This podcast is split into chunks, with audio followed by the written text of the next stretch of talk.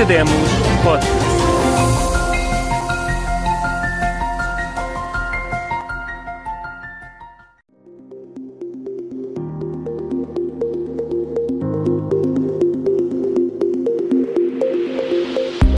Bem-vindo ao Academos, um podcast sobre ideias que dão que pensar. Todas as semanas há conversas interessantes com académicos que partilham aqui ideias surpreendentes que espero que nos levem a redescobrir o mundo que nos rodeia.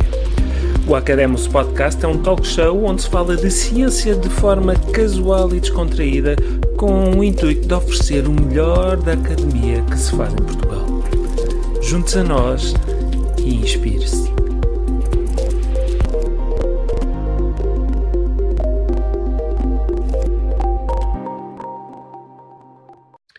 Bem-vindos ao Academos, mais uma semana, já estivemos a festejar o São João e nesta altura temos mais uma convidada. Olá Sara, bem-vinda ao Academos Podcast. Olá, bem, olá, obrigada uh, pelo convite. Uh, devo dizer desde já que é a minha primeira, primeira experiência em podcast, portanto eu espero tenha alguma coisa a acrescentar. A, a, Isso significa mais uh, para o nosso podcast não, não ter rejeitado e experimentar vir dar uma entrevista ainda por cima, porque tem muitas coisas interessantes para nos contar. A Sara Matos é investigadora no Centro de Estudos de Comunicação e Sociedade da Universidade do Minho e é também gestora de ciência.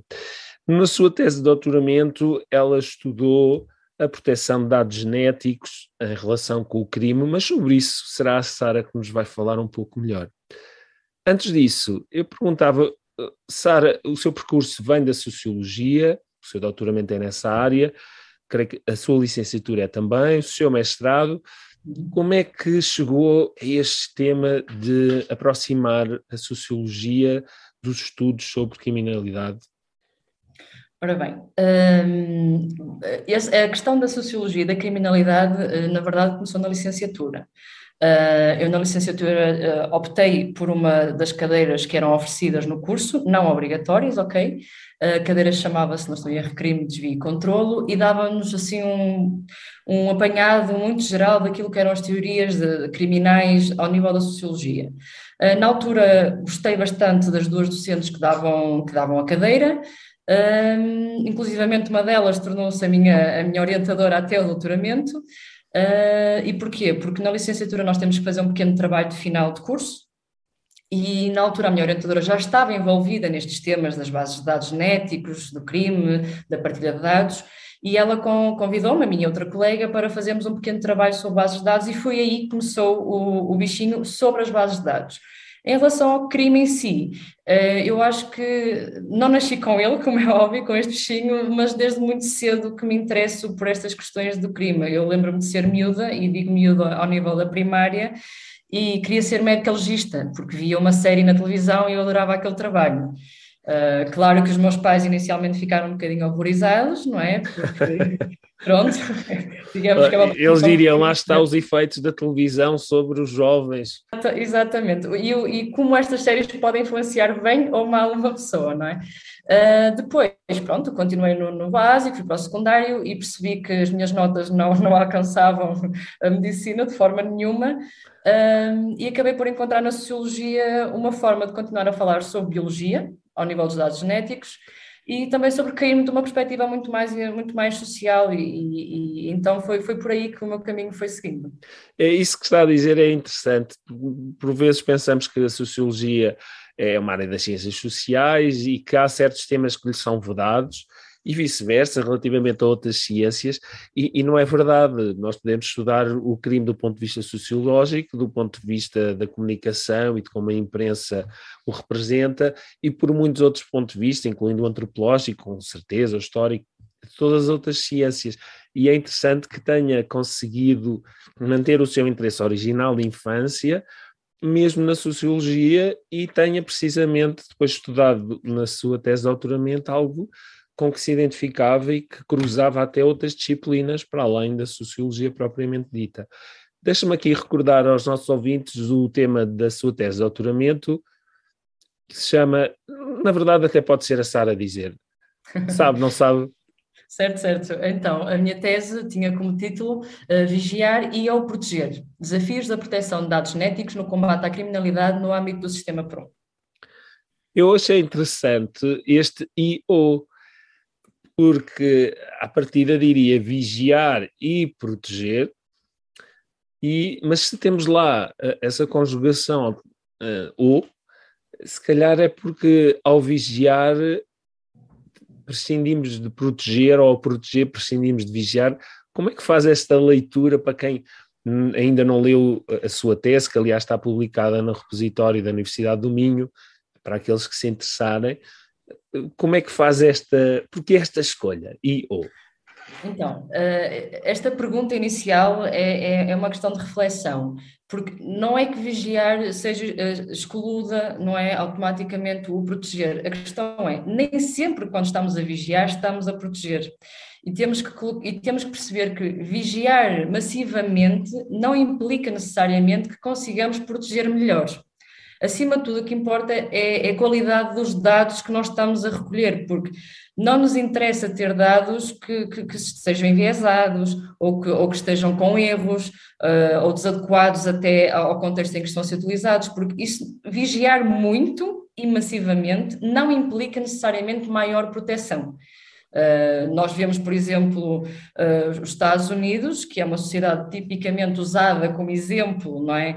para, para os métodos massivos de vigilância, e não é necessariamente uma, uma, uma sociedade mais segura que, por exemplo, pensemos em Portugal, onde os métodos de vigilância, por exemplo, videovigilância, uh, são muito reduzidos, na verdade, e vamos ver os índices de criminalidade, e de facto não, não, não é isso que quer dizer Claro que se usarmos bem os dados e soubermos o que é que estamos a vigiar e o que é que queremos recolher, aí sim podemos efetivamente proteger melhor. Acima de tudo, era, era essa questão que, que eu queria trazer. Oh, Sara, eu estava a ouvir a palavra vigiar e, e penso na sociologia, penso na filosofia, e vem-me à cabeça um, um, filósofo que se chama Michel Foucault, que aliás trabalhava em várias áreas que se misturam, e, e ele usava a palavra vigiar num sentido de disciplinar, de um poder eh, controlador do corpo eh, de, dos cidadãos. É nesse sentido também que entende estas eh, tecnologias de dados genéticos que, que menciona na sua tese?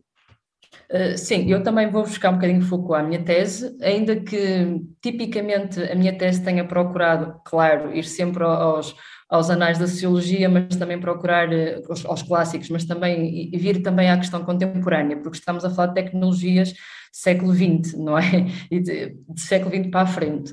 E o Foucault usava um, conceito que é o panóptico, uh, em que ele basicamente o objetivo é dizer que a pessoa é vigiada por todos os lados sem conseguir perceber quem é que a está a vigiar.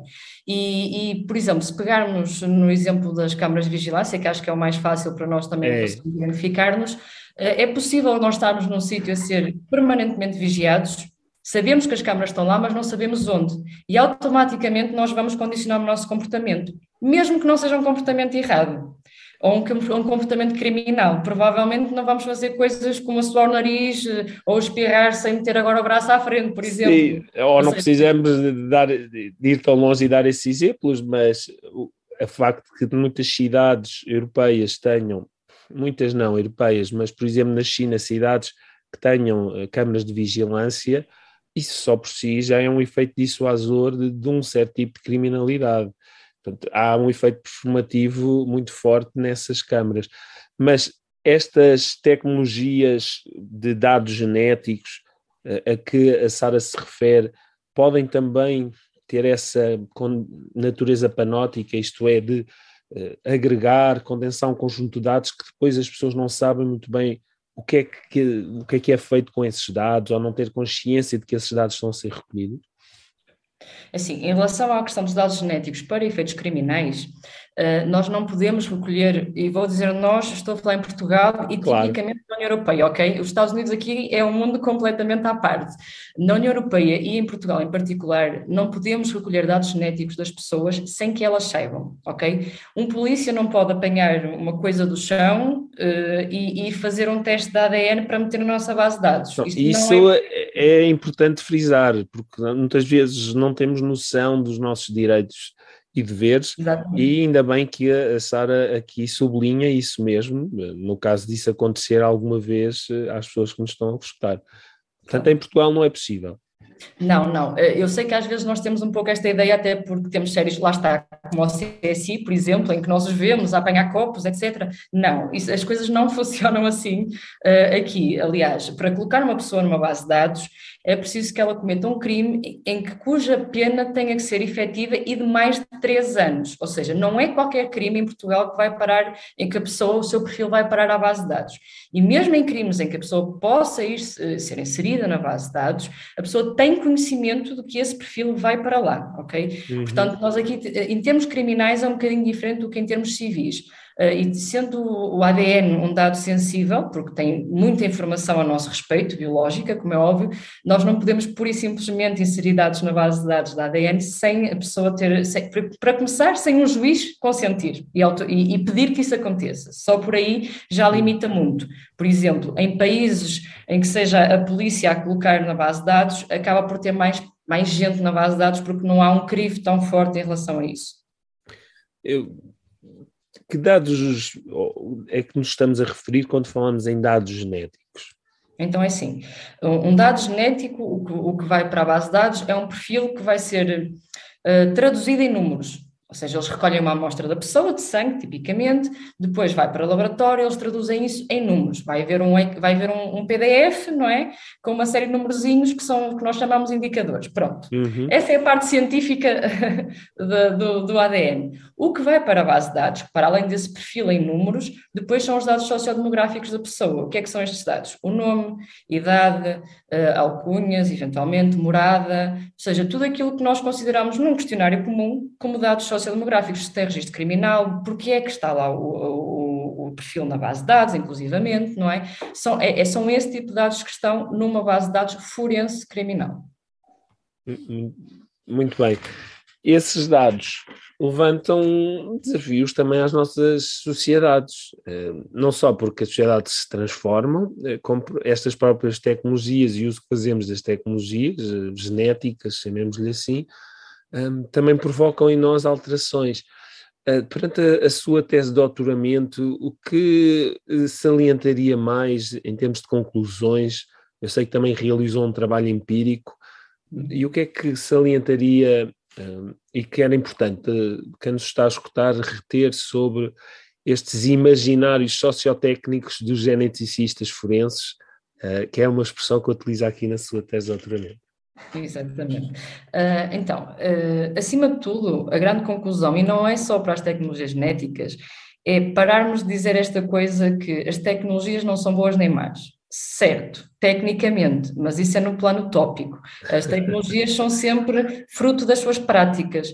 E se temos práticas desiguais, então as tecnologias vão, vão ser um problema, não é? Se temos uma sobre-representação de, um, de, uma população de um país numa base de dados, automaticamente essa população vai ser mais visada em termos criminais do que toda a outra, não é? E, e, no geral, em termos de tecnologia e de crime, eu acho que é isto que nós temos que perceber. As tecnologias, de facto, elas existem, são úteis. Aqui não há, não há de todo uma, uma tentativa de dizer para não usarmos as tecnologias e, e, não, e não, não tentarmos resolver os problemas da sociedade, mas temos esta percepção, elas vêm sempre acompanhadas de práticas. Por isso é que nós, na, na minha tese, não é? Uh, eu fiz uh, entrevistas uh, com outras colegas minhas, atenção, o trabalho empírico não foi todo realizado por mim, uhum. a, vários, a várias pessoas que atuam numa base de dados, nomeadamente os genéticos, temos depois também as pessoas das comissões de ética, temos os polícias, temos os juízes e todas elas têm uma percepção diferente daquilo que é a base de dados e, e, e os problemas da base de dados. Um polícia tem uma perspectiva muito mais uh, utilitarista, ou seja, a base de dados é boa porque podemos apanhar um criminoso, certo? É uma ferramenta. Não é? Exatamente, é uma ferramenta, não está errado. O geneticista forense vai nos dizer, sim, isto é ótimo, mas cuidado, não é infalível, ok? Uh, portanto, ao contrário do que nós às vezes pensamos, os geneticistas forenses, uh, na minha perspectiva e naquilo que as entrevistas também revelaram, até são bastante conscienciosos da limitação que o ADN traz. Às uhum. vezes esta limitação sai, sei lá, da discussão até no tribunal, porque de repente ai, houve, uma, houve um match, uma correspondência uh, inequívoca. Não, não é possível isso acontecer, ainda que sejam 9,999%, mas não é possível ser inequívoco. Portanto, eu acho que acima de tudo é percebermos que estas tecnologias vêm sempre acompanhadas de uma prática. E se essa prática for discriminatória, uh, for inclusivamente racial, é um problema sério para qualquer sociedade. Nós temos o Reino Unido que tem uma sobre-representação imensa da população negra. É claro que quando vêm as estatísticas anuais, a população negra é que tem mais índice de criminalidade e de, e de correspondências na base de dados, não é? Nós só encontramos o que lá colocamos, acima de tudo essa ideia é importante, só encontramos o que lá colocamos. Eh, porque há também perigos e advindos com estas tecnologias. Um deles é o que a Sara acabou de dizer, a subrepresentação de certas raças. Temos, se calhar, falar de minorias, eh, do tipo de grupos minoritários, sejam minorias sexuais, religiosas, étnicas ou outras, como é que nós nos podemos defender enquanto sociedade para que não hajam esses desequilíbrios e para que não se criem situações que só agravam uma percepção e às vezes um, um estereótipo associado ao crime eh, ligado a muitas dessas eh, raças ou muitas dessas pessoas ou, ou mesmo até de proveniências geográficas como, o que é que podemos fazer para que, lá está, se as tecnologias são uh, aquilo que nós fazemos delas, o que é que podemos fazer que nos proteja dos malefícios? Acima de tudo, e tendo consciência do defeito de formação, é a educação, na verdade. Uh, se nós temos que começar a ter os nossos cursos de direito, das academias de polícia, da polícia judiciária, os cursos de juiz, temos que ter todas estas pessoas que de alguma forma são atores no, na esfera criminal a terem formação, a perceberem que nós, como sociedade, devemos sempre ter problemas sociais ao nível das desigualdades. E, portanto, a melhor forma de os combatermos é falarmos sobre eles e, e termos percepção que eles existem. Uh, nós tem, tínhamos uma, uma, uma, uma, atividade no âmbito do projeto onde eu, resolvi, onde eu fiz a tese, não é? Uh, que era irmos às escolas Uh, e uma das experiências mais interessantes que eu tive foi numa escola primária. Nós fomos a uma escola primária falar sobre este monstro que é uma estrutura internacional de partilha de dados e falamos sobre algumas coisas. Uh, e, os, e, e, é muito interessante perceber como é que alguns miúdos estão completamente aliados do que isto é, mas outros dizem: Ah, mas isto não é muito correto. A pessoa ser assim não implica que seja um criminoso. Ou seja, acima de tudo, é formação. Se a sociedade é igualitária ou tenta ser igualitária, todos os outros órgãos, por consequência, vão começar a sê-lo. Portanto, eu acho que às vezes nós tentamos arranjar soluções que começam pelo telhado da casa, que é vamos formar os juízes e as polícias. Não, essa formação tem que vir previamente a essas profissões todas, para que as pessoas tenham essa sensibilidade. Claro que isto não se resolve num nem dois anos, é, tudo o que é para mudar a demora muitos anos, claro. Mas quanto mais falar, seja em podcasts, seja nas ações promovidas pelos projetos de investigação, seja nos meios de comunicação de massas, nós todos, enquanto cidadãos, ficamos eh, mais sensibilizados e, e até, eh, se calhar, com a nossa atenção focada nestes aspectos que eh, aparentemente podem ser inócuos, mas que não nos apercebemos frequentemente podem ser criadores de desigualdade.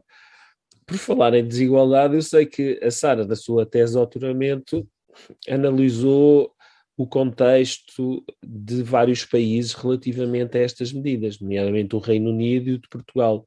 E estava-me a dizer até na nossa conversa que os Estados Unidos é uma realidade completamente à parte. Fazendo uma comparação entre estes três países, qual é aquele que lhe parece que está mais avançado no que diz respeito a estas tecnologias de proteção de dados genéticos e do seu uso positivo uh, em relação, uh, enquanto tecnologia ligada ao crime? Essa pergunta é curiosa, porque não tem uma resposta, uma resposta óbvia. Porque, por exemplo, uh, o Reino Unido e os Estados Unidos tecnicamente estão, obviamente, à frente de Portugal. Aliás, o, o o software que nós utilizamos para as nossas bases de dados na União Europeia, a maior parte dele é o software dos Estados Unidos, ok? Eh, portanto, é tecnicamente, o, o Codice. Pronto, portanto, tec, tecnicamente os Estados Unidos e o Reino Unido, que têm um sistema próprio, portanto, teve, teve capacidade de criar um sistema próprio, estão otimamente. Ao nível da proteção de dados, eu vou dizer Portugal e o Reino Unido. E por incrível que pareça, apesar de eu ser muito crítica da, da, da postura do Reino Unido em relação à base de dados, eles têm de facto muitos documentos legais e têm de facto várias comissões, mais até que Portugal, que tentam realmente proteger uh, os dados das pessoas e perceber qual é a finalidade da utilização destes dados. Portanto, eu vou dizer assim: Portugal, em termos de inserção na base de dados, é mais protetor. No uhum. geral, na utilização em geral e na supervisão da base de dados, eu vou dizer que o Reino Unido, na minha opinião, está mais capaz de fazer uma supervisão cuidada esta recente separação do Reino Unido da União Europeia poderá hum, contribuir para agudizar essa diferença no tratamento dos dados eh, entre os dois países, entre os dois, ou digamos assim, entre o Reino Unido e a restante dos países da União Europeia. Eh, seria hum, bom convergirmos eh, a nível global ou mundial para um modelo, por exemplo, americano? A minha opinião é que não, uh, por um motivo muito simples. Uh, já é difícil, enquanto União Europeia, nós conseguirmos concordar uh, em esfera criminal, porque estamos a falar de soberania dos Estados.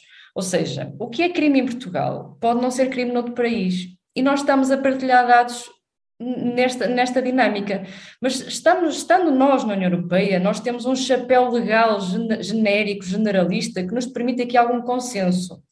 Por isso é que quando passamos para os Estados Unidos, ou agora para o caso recente do Reino Unido com o Brexit, uhum. isto cria algumas tensões, porque o Reino Unido, ao sair da União Europeia, ele não vai sair de todos os acordos de vigilância e de proteção, desenganem-se, porque não é isso que o Reino Unido quer. O Reino Unido quer o melhor dos dois mundos em termos criminais, Exato. quer receber tudo e não dar nada.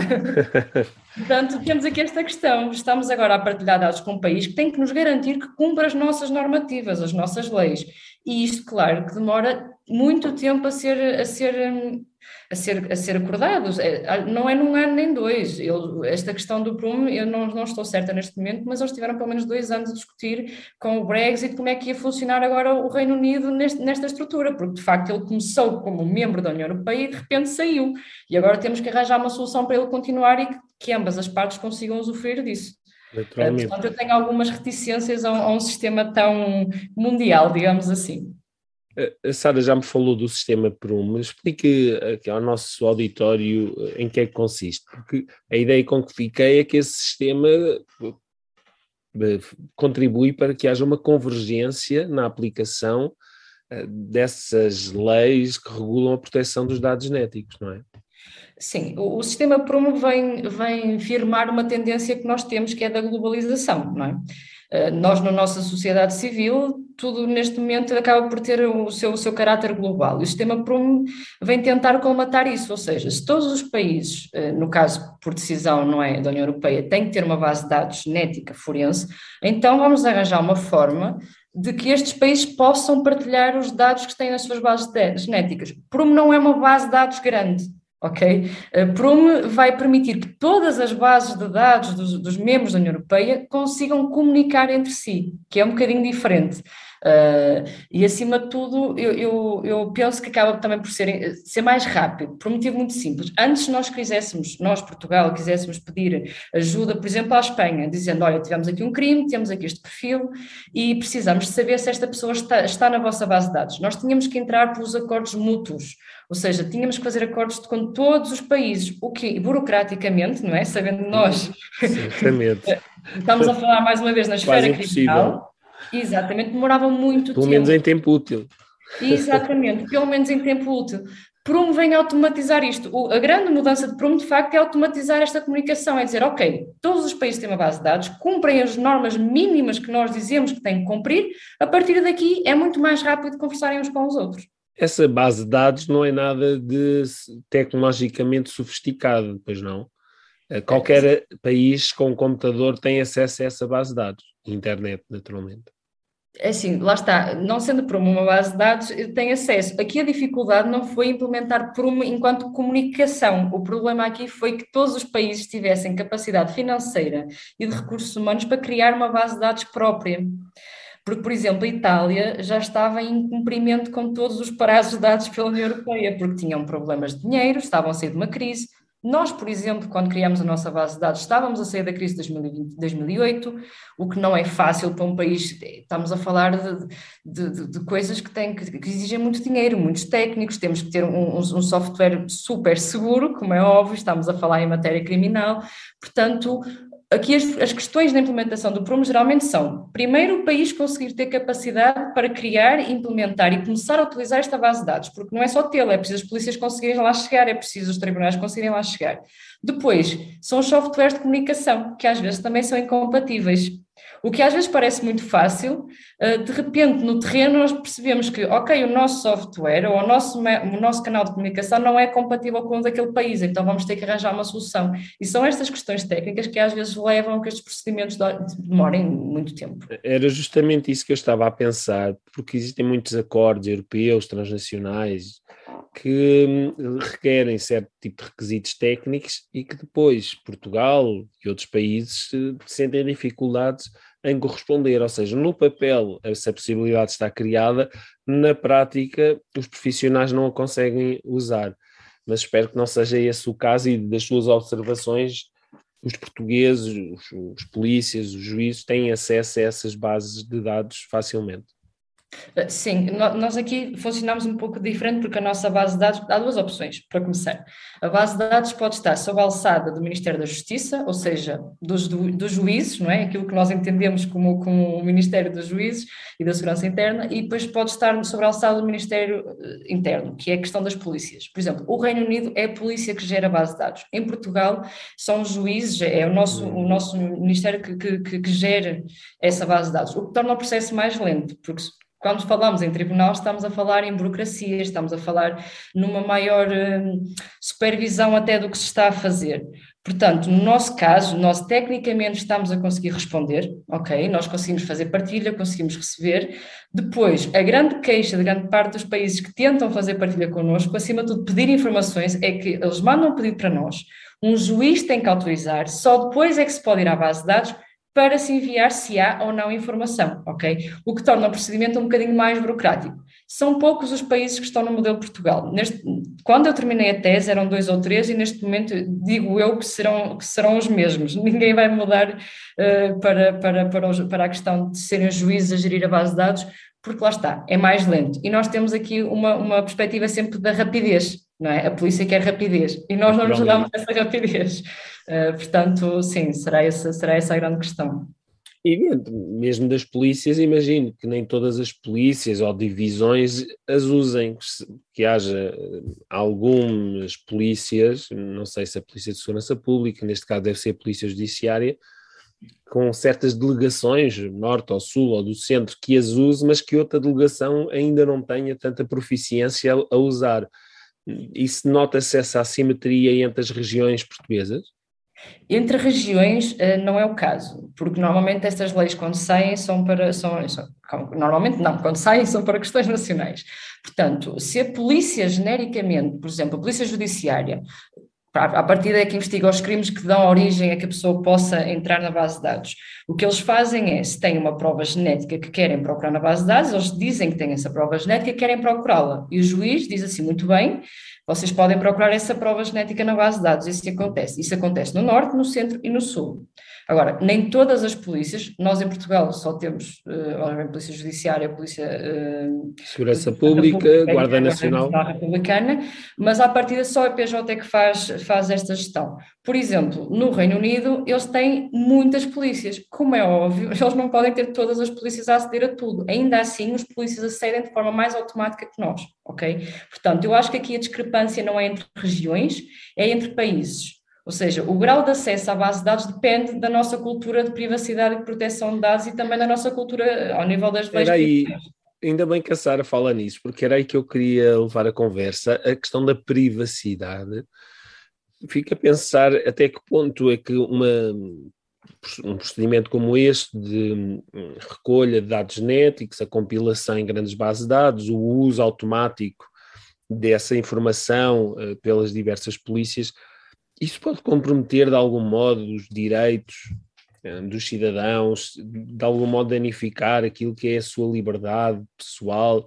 Uh, estou aqui a pensar, por exemplo, que, um, se não estou enganado, quando uma pessoa morre, a não ser que o diga explicitamente, há, os seus órgãos podem ser aproveitados para transplante para outras pessoas.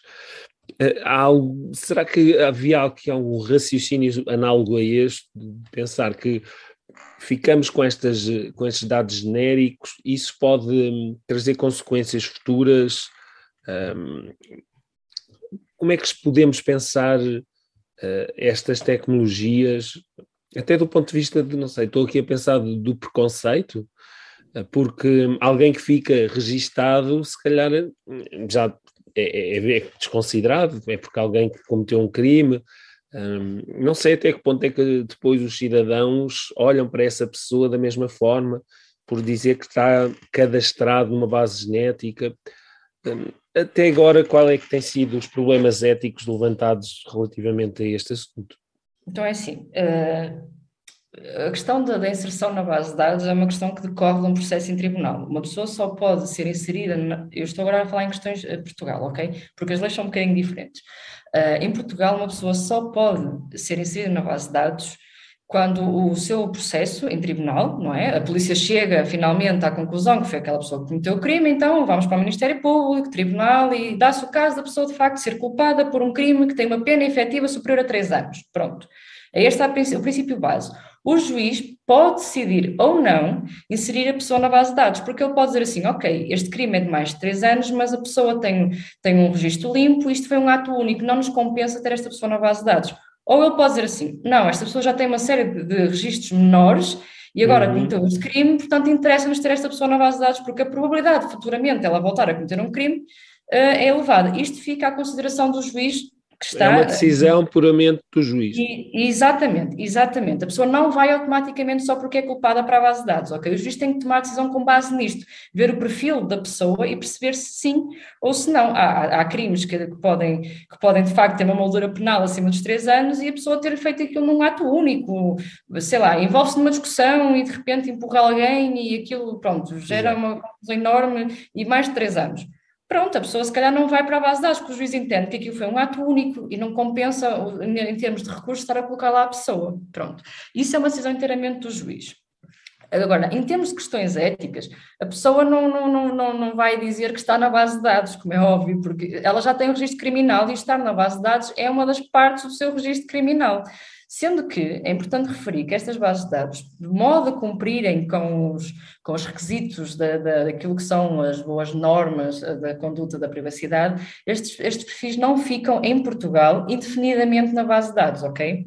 Normalmente, tal como o nosso registro criminal eh, tem X anos até, até reiniciar, por assim dizermos, o ideal é que não volte a começar, não é?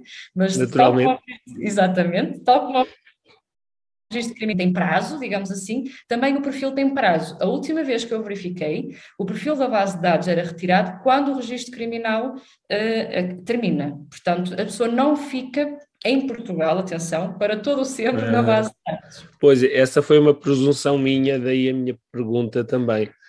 Eh, agora que estamos a aproximar-nos do fim do nosso episódio, embora ainda tenhamos longos minutos para conversarmos, mas gostava também eh, de lhe perguntar, a partir do momento da introdução desta base de dados, nós temos dados que nos permitam dizer que os processos criminais têm tido mais sucesso e que se tornam mais rápidos? A grande questão aqui em Portugal é exatamente essa. Será que nós temos taxas de criminalidade que justifiquem ter uma base de dados em termos de recursos? Uh, porque, assim, mais uma vez, nós, nós tivemos que gastar imenso dinheiro, ainda que a União Europeia, como é óbvio, quando é assim também nos cede sempre, nós e todos os países, uh, dinheiro para esses fins, mas houve uma discussão também feita ao nível da sociologia e com pessoas que também trabalham nestes temas, que é, será que de facto a utilidade se revela em termos de custo uh, e, e, vantagem de utilizar a base de dados? Nós até agora não podemos dizer que, que tenha sido ótimo, por um motivo muito simples, a nossa base de dados é uma das mais pequenas da União Europeia, porque também é uma das mais restritivas a inserir as pessoas. Nós somos o único país, se não estou em erro, que temos este, este limite de tem que ter uma pena acima dos 3 anos. Só isto tira muitas pessoas da base de dados. Portanto, objetivamente, eu não sei se, se, se, nós estamos de facto a, conseguir utilizar a base de dados ao ponto dela nos ser útil uh, em termos de preço e função. Sim, e mesmo relativamente ao trabalho da polícia, talvez os, profissionais eh, reconheçam a vantagem que é ter essa base de dados para resolverem os seus crimes. Sentiu isso nas entrevistas? Nós entrevistámos algumas pessoas da Polícia Judiciária e sim, de facto, eles são obviamente defensores da base de dados no entanto, são críticos da, da, nossa tipologia de base de dados, nomeadamente pelo facto de ela estar sob a alçada de, do Ministério da Justiça, porque torna o processo mais lento, porque eles têm que pedir autorização para aceder, Exato. e depois porque, lá está, eles consideram que às vezes esta moldura penal dos três anos não deixa entrar pessoas na base de dados que se calhar até seriam úteis, por exemplo, ao nível do crime de volume, uh, que se calhar era mais fácil de apanhar a pessoa se assim fosse. No entanto, também reconhecem que tem que haver maior formação e maior sensibilidade da polícia para a recolha da prova genética, porque sem essa recolha também não é possível de se procurar um perfil na base de dados, não é? porque a base de dados funciona por comparação, ou seja, se na cena de crime não há um, um, uma amostra biológica, a base de dados é completamente inútil.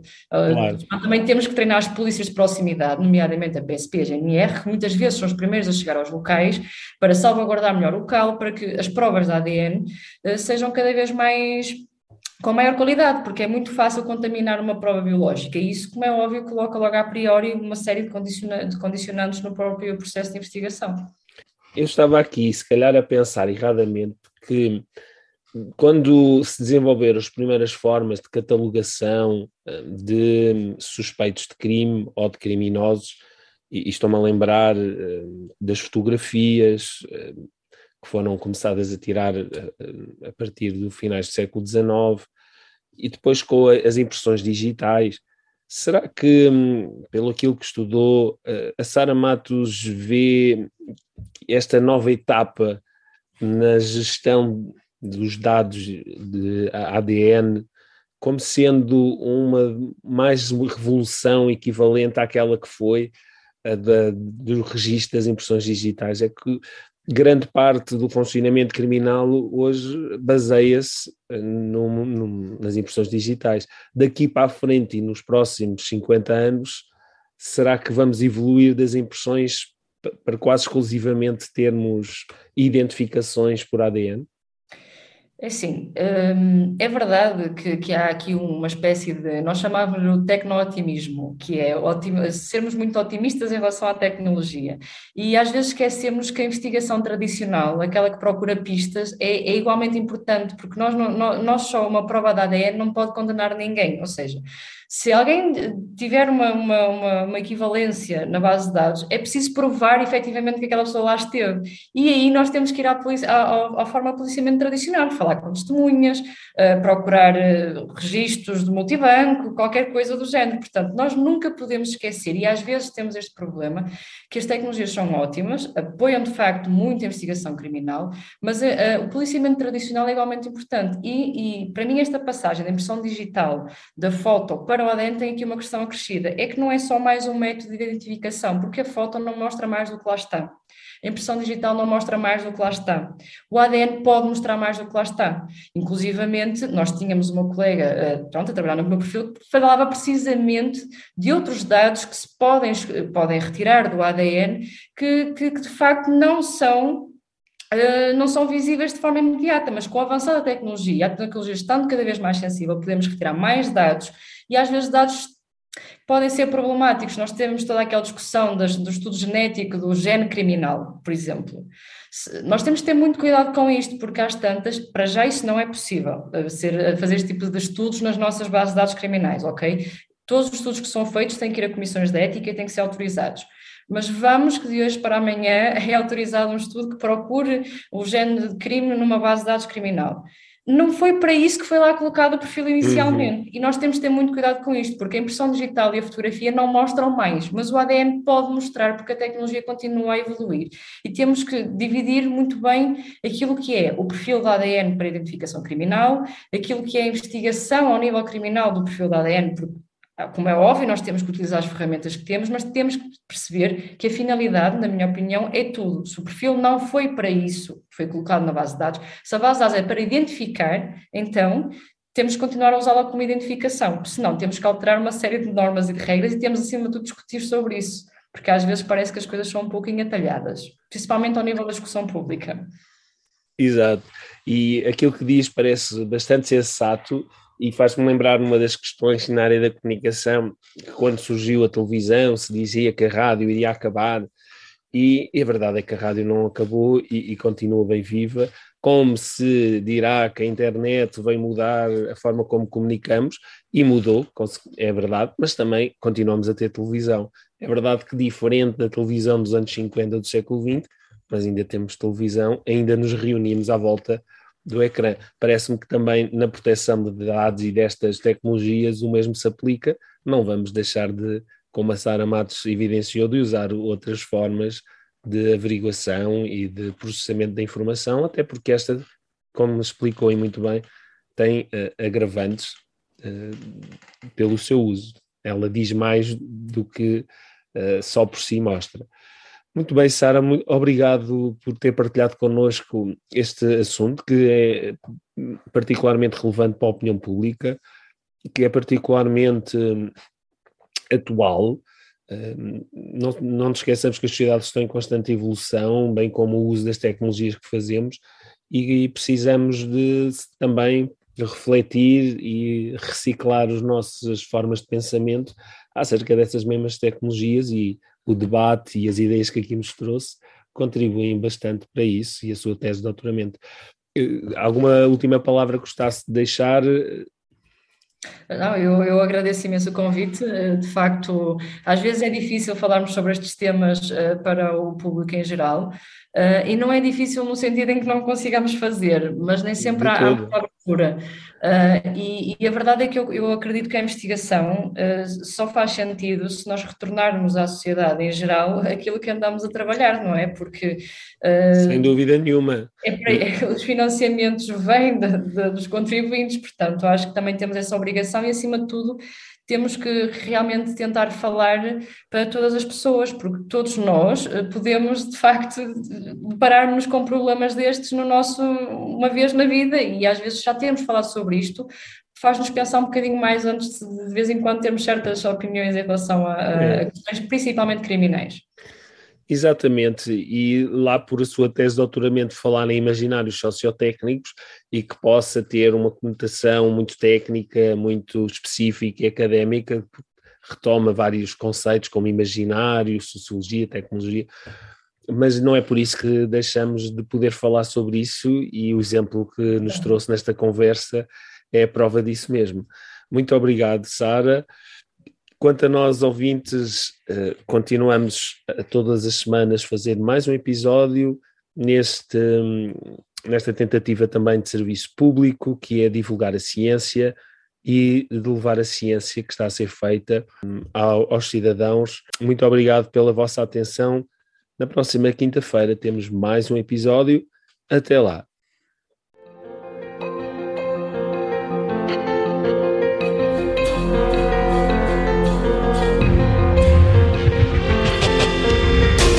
Obrigado por ouvir o Academos Podcast. Se gostou deste episódio, não se esqueça de subscrever o canal e partilhá-lo nas redes sociais.